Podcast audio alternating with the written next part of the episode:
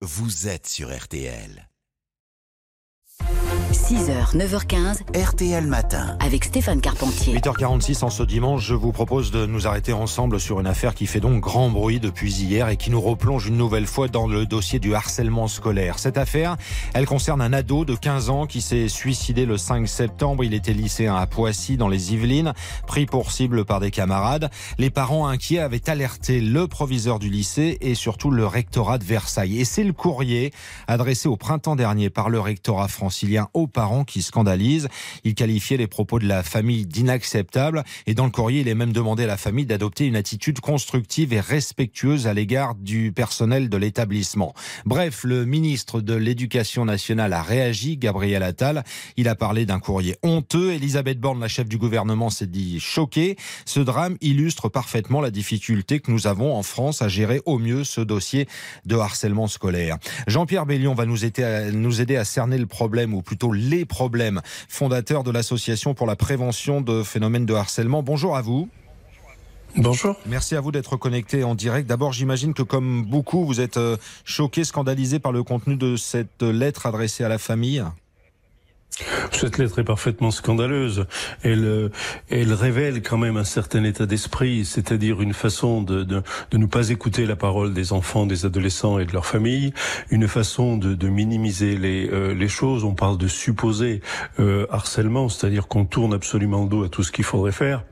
Euh, le programme phare avait prévu tout de même euh, de- qu'il y ait dans chaque établissement un adulte référent qui prenne soin, qui se charge de la victime, qui l'entoure, qui l'aide.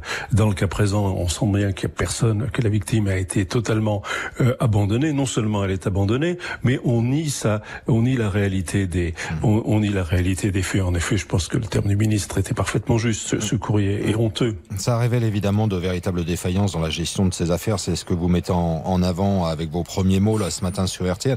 Pourquoi est-ce qu'on n'arrive pas à être plus attentif à la parole des enfants? Pense qu'il y a, euh, on paye encore très cher le retard que la France a, euh, a connu dans le traitement de ces situations, alors que les pays scandinaves s'intéressaient à ces questions dans les années 1970. euh, la France a attendu fin 2010, début 2011 pour commencer à s'en soucier.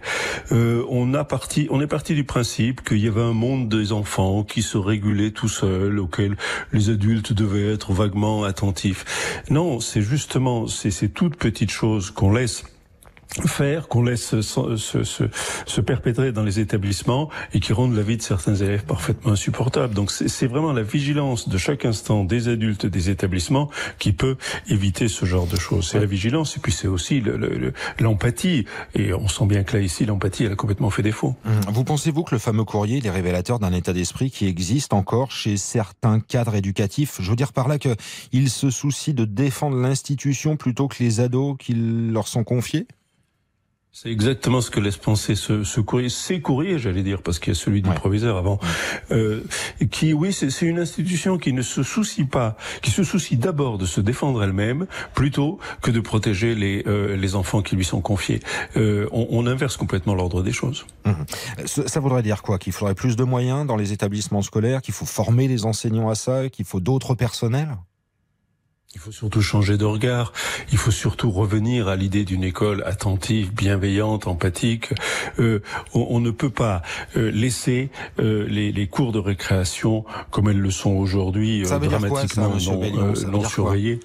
Il faut ça veut dire que les adultes oui, ça veut dire que les adultes doivent être plus présents dans les endroits à risque, c'est-à-dire les couloirs, les cours de récréation, les transports scolaires, et aussi ces, ces cours de récréation numérique que sont aujourd'hui les euh, euh, les réseaux sociaux. C'est pour ça qu'il y avait quelque chose dans le programme phare qui était très intéressant, c'était les ambassadeurs, c'est-à-dire sensibiliser les élèves et les mettre en situation d'être attentifs à ce qui se passe, particulièrement sur les réseaux euh, sur les réseaux sociaux, euh, pour alerter tout de suite les adultes de euh, l'établissement. Dans un établissement dans lequel on a à la fois une équipe euh, d'adolescents ambassadeurs et une équipe de professionnels euh, qui traitent les situations, là on peut venir à bout de, de- de- des cas de harcèlement. Les téléphones, les modes de communication qui dévorent aujourd'hui notre quotidien, ils sont interdits, notamment dans les établissements? Normalement. Normalement, ils sont interdits en collège. Et ils ne devraient évidemment pas avoir leur place dans les, dans les écoles. Euh, normalement, tout ça est interdit.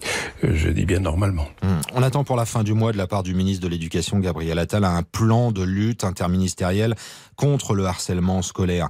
Qu'est-ce que vous préconisez, vous, comme mesure là, maintenant, en urgence?